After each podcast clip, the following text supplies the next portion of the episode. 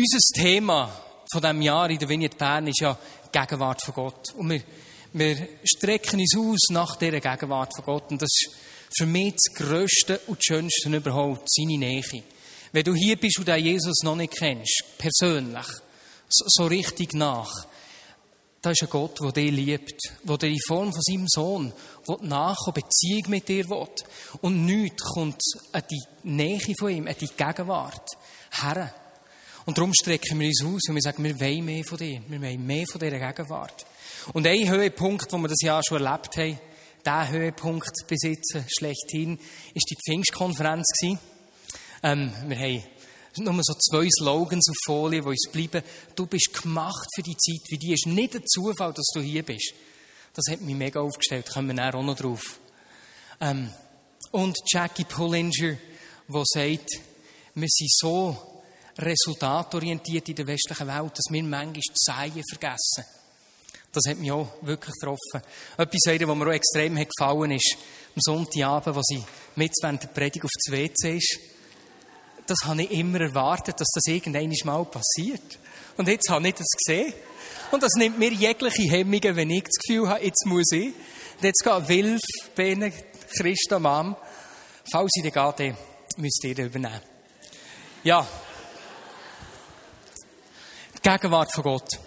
Ich möchte heute anschauen, was wir von Petrus lernen können über die Gegenwart von Gott.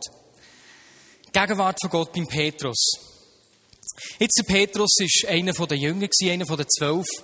Der, der zuerst äh, gerufen worden ist, ist auch immer eigentlich zuerst genannt worden in allen Listen. Das ist von dem her gesehen schon offensichtlich, dass der eine spezielle Funktion äh, inne hat in dieser Gruppe. Und es gibt drei Punkte, die ich mir notiert habe, die ich heute anschauen möchte, bezüglich dem Petrus und der Gegenwart von Gott. Der erste Punkt, der mir aufgefallen ist, ist, dass er die Gegenwart von Gott aktiv erwartet hat. Er hat Initiativen übernommen. Was meine ich da damit?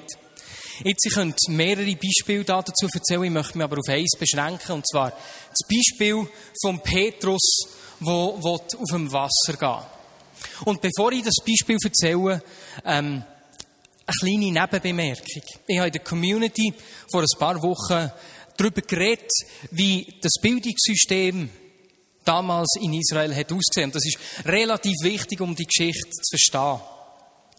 Und zwar haben Kids in der ersten Ebene der Ausbildung die ersten fünf Bücher von Mose auswendig gelernt. Auswendig. Ich habe auswendig gesagt, ich habe das bewusst gesagt, ich habe das auswendig gelernt. Und die meisten Kinder haben das so im Alter von ungefähr 10 können. Krass, hä? Und dann ist die zweite äh, Ebene gekommen, wo sie den Rest vom Alten Testament haben auswendig gelernt. Und die richtig guten Schüler haben das so etwa mit 14, 15 können auswendig. Jetzt, das klingt ein bisschen ähm, äh, überfordernd, hä? Hä? Ist noch krass. Ist wirklich noch krass. Ähm, ein Mann hat ein Buch geschrieben, ähm, von dem habe ich das so der Rob Bell, und er hat geschrieben, dass ein Freund von ihm in so eine jüdische Schule ist gegangen und dass ich also der Einzige war, der das Alte Testament nicht auswendig haben können. Das fährt noch recht ein. Auf jeden Fall, das ist so ein bisschen das Bildungssystem gewesen. Und nachher die Besten von den Besten. Es wenige auserwählte Schüler, bei denen ist es auf eine, zu einer dritten Ebene von der Ausbildung gekommen. Und zwar sind die zu einem Rabbi und haben gesagt, Rabbi, darf ich dir nachfolgen? Die, die das nicht haben können, die nicht genug gut waren, in Anführungs- und Schlusszeichen, die haben halt einfach den Beruf der Eltern gelernt. Und das waren die meisten.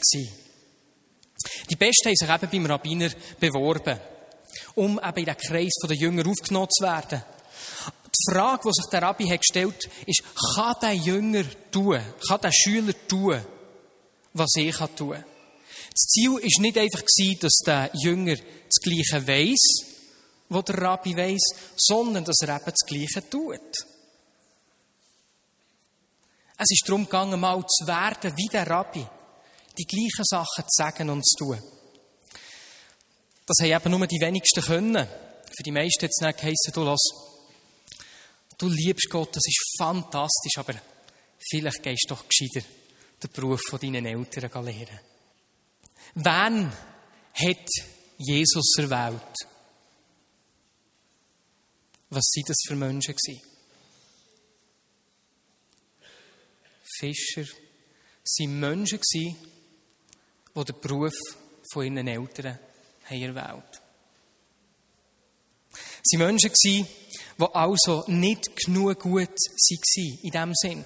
Und wo Jesus auf sie zugegangen ist und er hat gesagt, komm und folg du mir nachher, was man muss wissen, einem Rabbiner dürfen nachzufolgen, ist die grösste Ehre sozusagen ähm, der Jackpot, den du gezogen hast. Darum ist es für die auch gar keine Frage gewesen, dass sie alles heilen liegen und ihm sind nachgegangen. Aber was hat Jesus den Jüngern kommuniziert, wo er gesagt komm und folg du mir nachher? Er hat ihnen mit dem gesagt, weisst du, ich glaube an euch. Ich glaube, dass ihr das Gleiche tun könnt, wie ich tun kann. Ich glaube, dass ihr das Zeug dazu habt. Und wenn wir das Wissen im Hinterkopf behalten, dann kommt die Geschichte von Petrus, die da auf dem Wasser geht, noch mehr Kraft über. Und zwar lesen wir dort in Matthäus 14, ich lese nicht die ganze Geschichte vor, ihr dürft die daheim lesen, das ist eine spannende Geschichte. Wir lesen dort, wie Jesus zurückgeblieben ist und die Jünger sind schon mal losgefahren auf dem See. Und wo dann Jesus am Abend auf dem See gekommen ist, haben sie richtig Angst bekommen. Sie sind verschrocken und haben geschrauen vor Angst.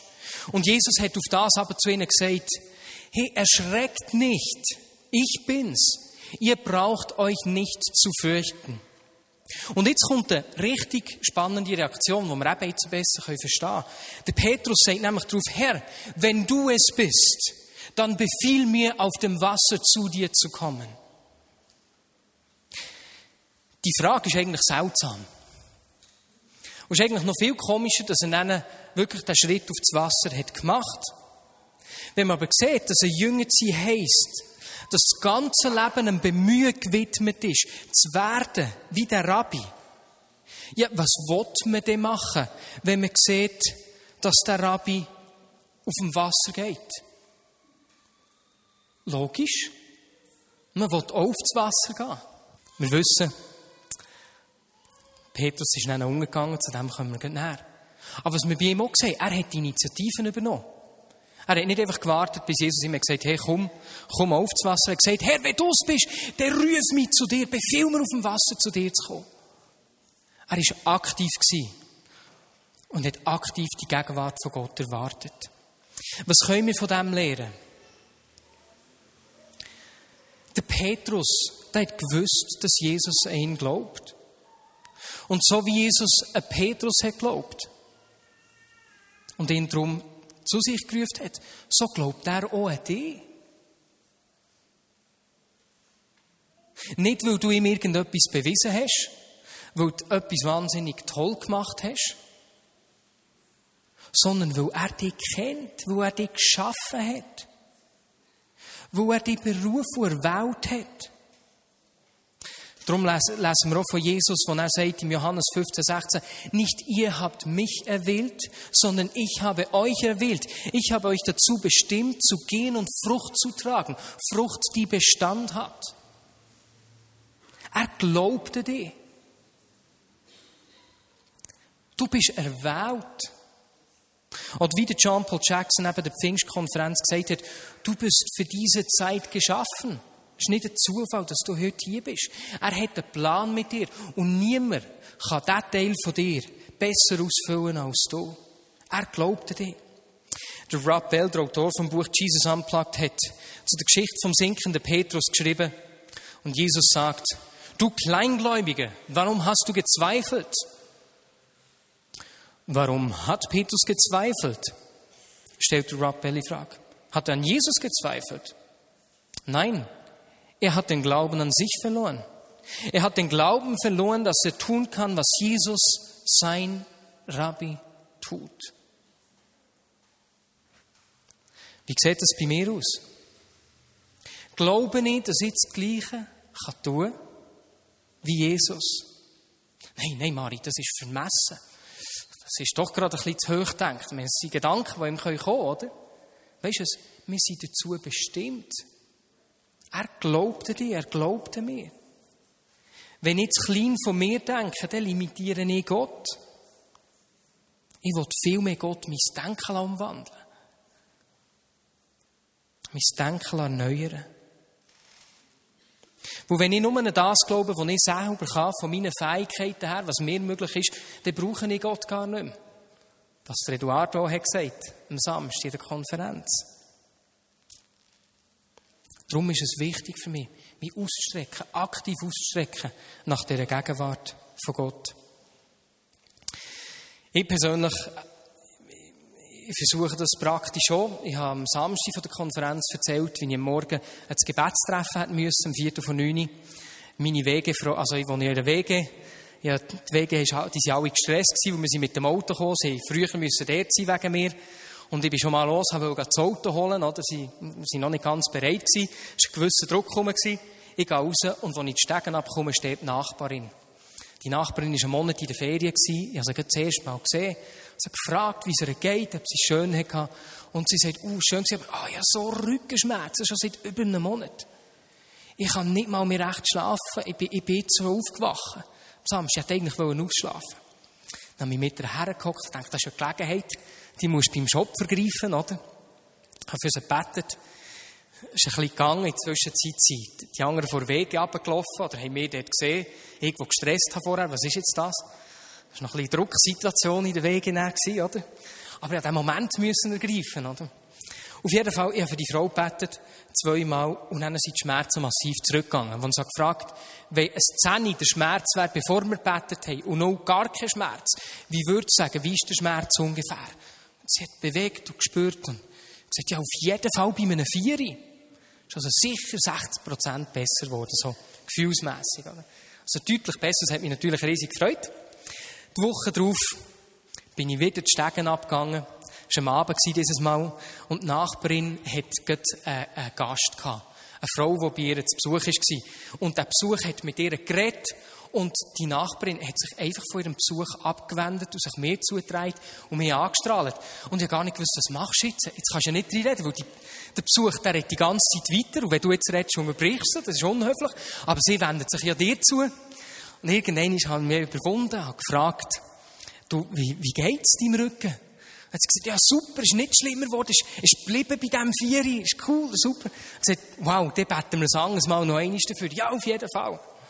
Das hat mich Hände aufgestellt. Mich ausstrecken. Ich bin leider dann nicht dafür dazugekommen. Ich musste gehen, ich habe Besuch gehabt, aber die Gelegenheit kommt auf jeden Fall noch einmal. Mich ausstrecken aktiv ausstrecken nach seiner Gegenwart. Der hat den Flyer auf euren Stuhl. Ich sage nicht viel mehr dazu. Das Seminar Power Evangelism ist eine von diesen Chancen. Für all die, die möchten auf Rumänien mitkommen im Sommer, 13. bis, da steht 26. Es wird auch 7, 28. Juli sein. Es hat noch 10 Plätze, müsst ihr euch also schnell melden. Ja. Der Petrus, der hat die Initiativen übernommen. Ist aktiv gewesen. Kommen wir zu der zweiten Beobachtung im Leben von Petrus. Und da werden wir jetzt äh, einfach durch ein paar Begebenheiten in der Apostelgeschichte durchgehen. Und zwar Apostelgeschichte 2 bis 12. Ich werde eben auch da wieder nicht den ganzen Text vorlesen, aber lest doch den daheim unbedingt mal nach. Und da sehen wir, dass der Petrus den Impulsen vom Heiligen Geist gefolgt ist. Dass er der Leitung vom Heiligen Geist gefolgt ist. Und zwar ganz egal, was das bedeutet hat. Wo er das hergeführt hat. Zuerst in der Apostelgeschichte 2 sehen wir das natürliche Pfingsten. Er, der gerade noch Jesus verleugnet hat, plötzlich erfüllt mit dem Geist steht er auf und redet zu den Leuten, die das, was da passiert ist, in Frage gestellt haben und zumindest teilweise ihnen gegenüber findlich gesinnt waren, sich lustig gemacht haben. Aber der Petrus, er folgt dem Impuls, steht auf und erzählt die bekannte ähm, Pfingstpredigt. Ein Kapitel weiter in der Apostelgeschichte 3 sehen wir schon wieder, wie der, wie der Petrus dem Impuls vom Heiligen Geist folgt.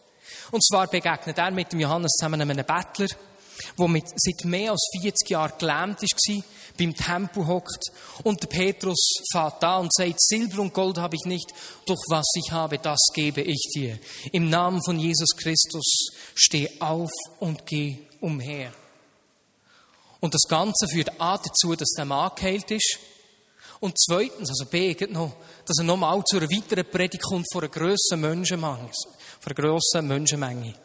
Und er sagt, ihr Leute von Israel, warum seid ihr so überrascht, dass dieser Mann auf einmal gehen kann? Er folgt den Impuls vom Heiligen Geist.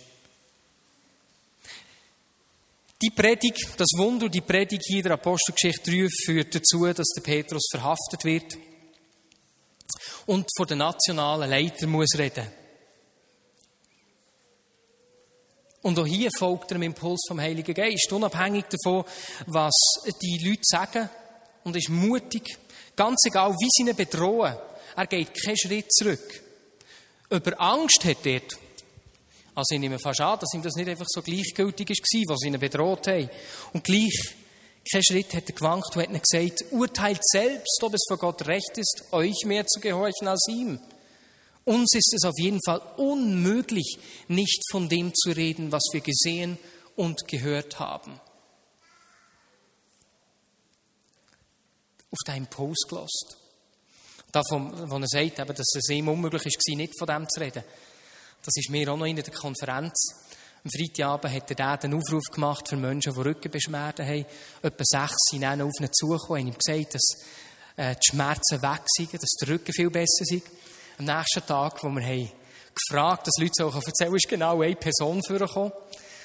Wie du hast gesagt, weil wir sind manchmal noch nicht so mutig, darüber zu reden, was Gott in unserem Leben tut. Und dort ist mir einfach eingefallen, oder? Ist mir so rein für mich persönlich dort, wo ich nicht erzähle, was er tut, dort halt äh, äh, vorenthalten, wie würde man das auf Deutsch sagen? Dort halte ich ihm die Ehre vor, die ihm gehört. Ich halte etwas von, den, von dieser Ehre zurück, wo ihm eigentlich würde gehören. Das hat mich auch noch getroffen, da von Petrus. Ich kann nicht anders, als von dem zu reden, was ich gesehen und gehört habe. Eine weitere Geschichte. In Apostelgeschichte 9 dieses Mal. Wieder hat der äh, Petrus einem Impuls vom Heiligen Geist gefolgt und hat den Toten wieder auferweckt. Und ich meine, das war das erste Mal. Das war auch im Leben von Petrus nicht einfach so ein Alltagsgeschehnis. Ich meine, sonst hätten wir schon vorher davon gelesen, dass er einen Toten hat auferweckt, oder?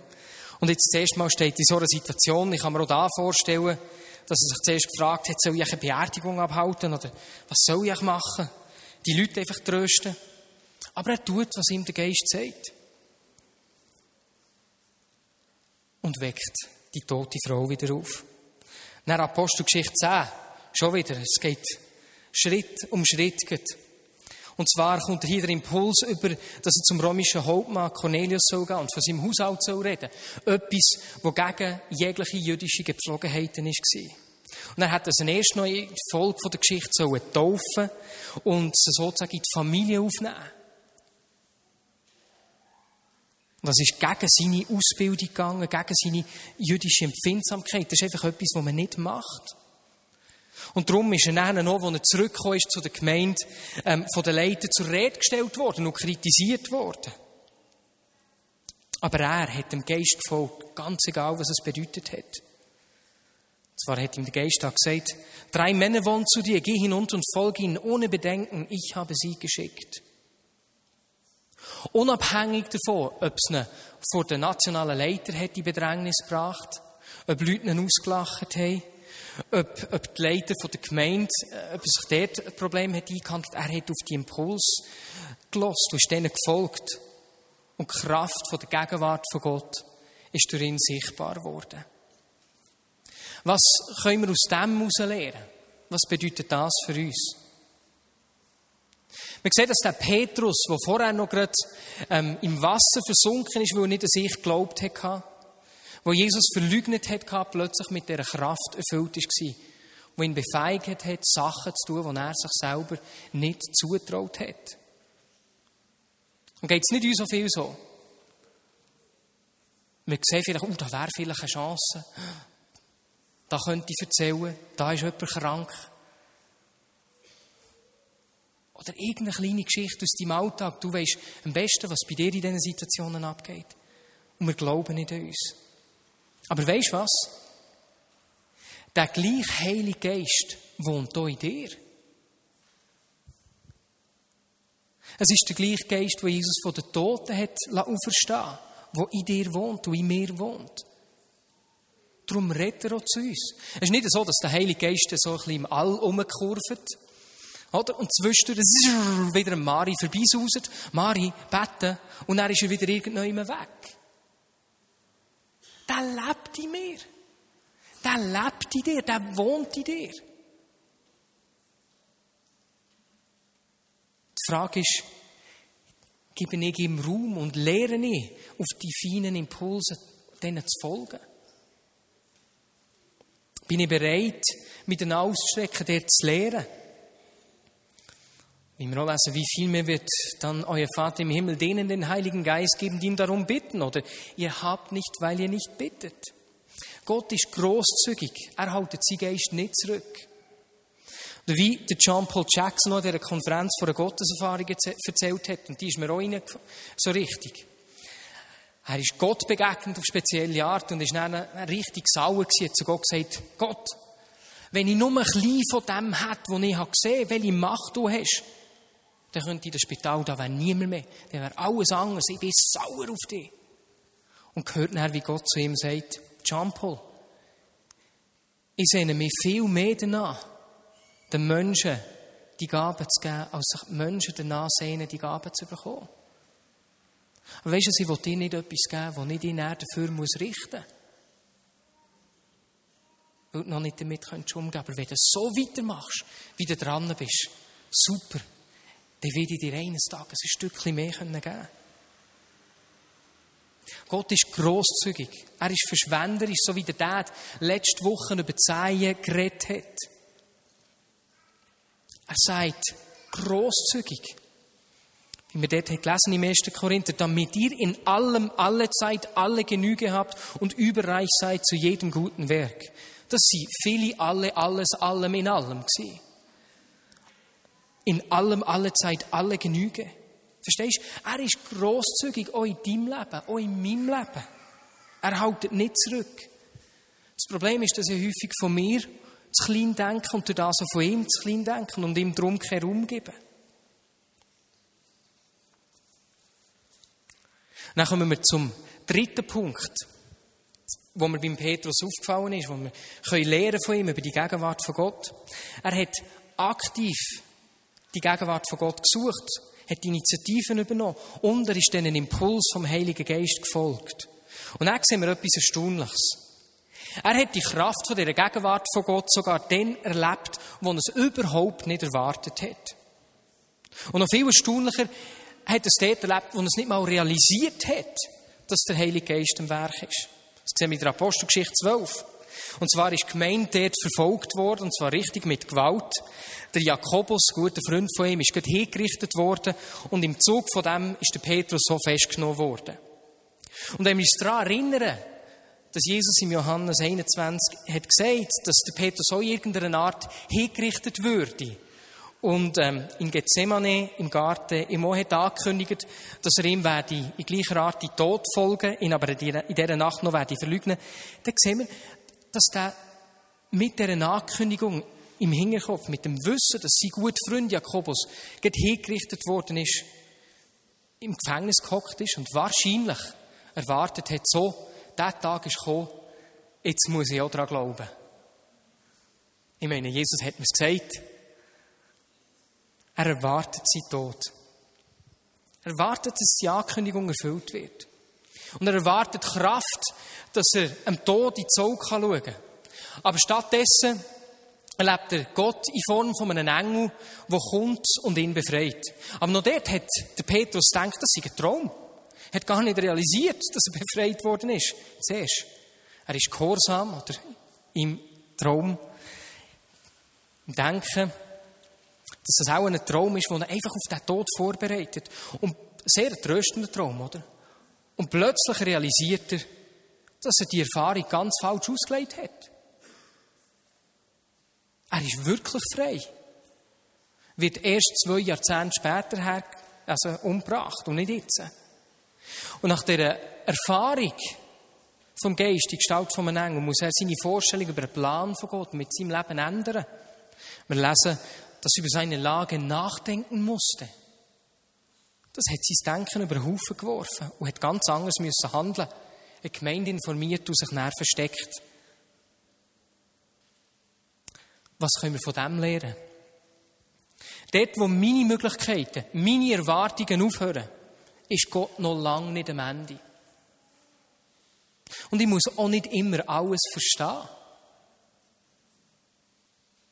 So wie der Petrus, der hat gedacht, die Befreiung aus der Zelle sei nur ein Traum.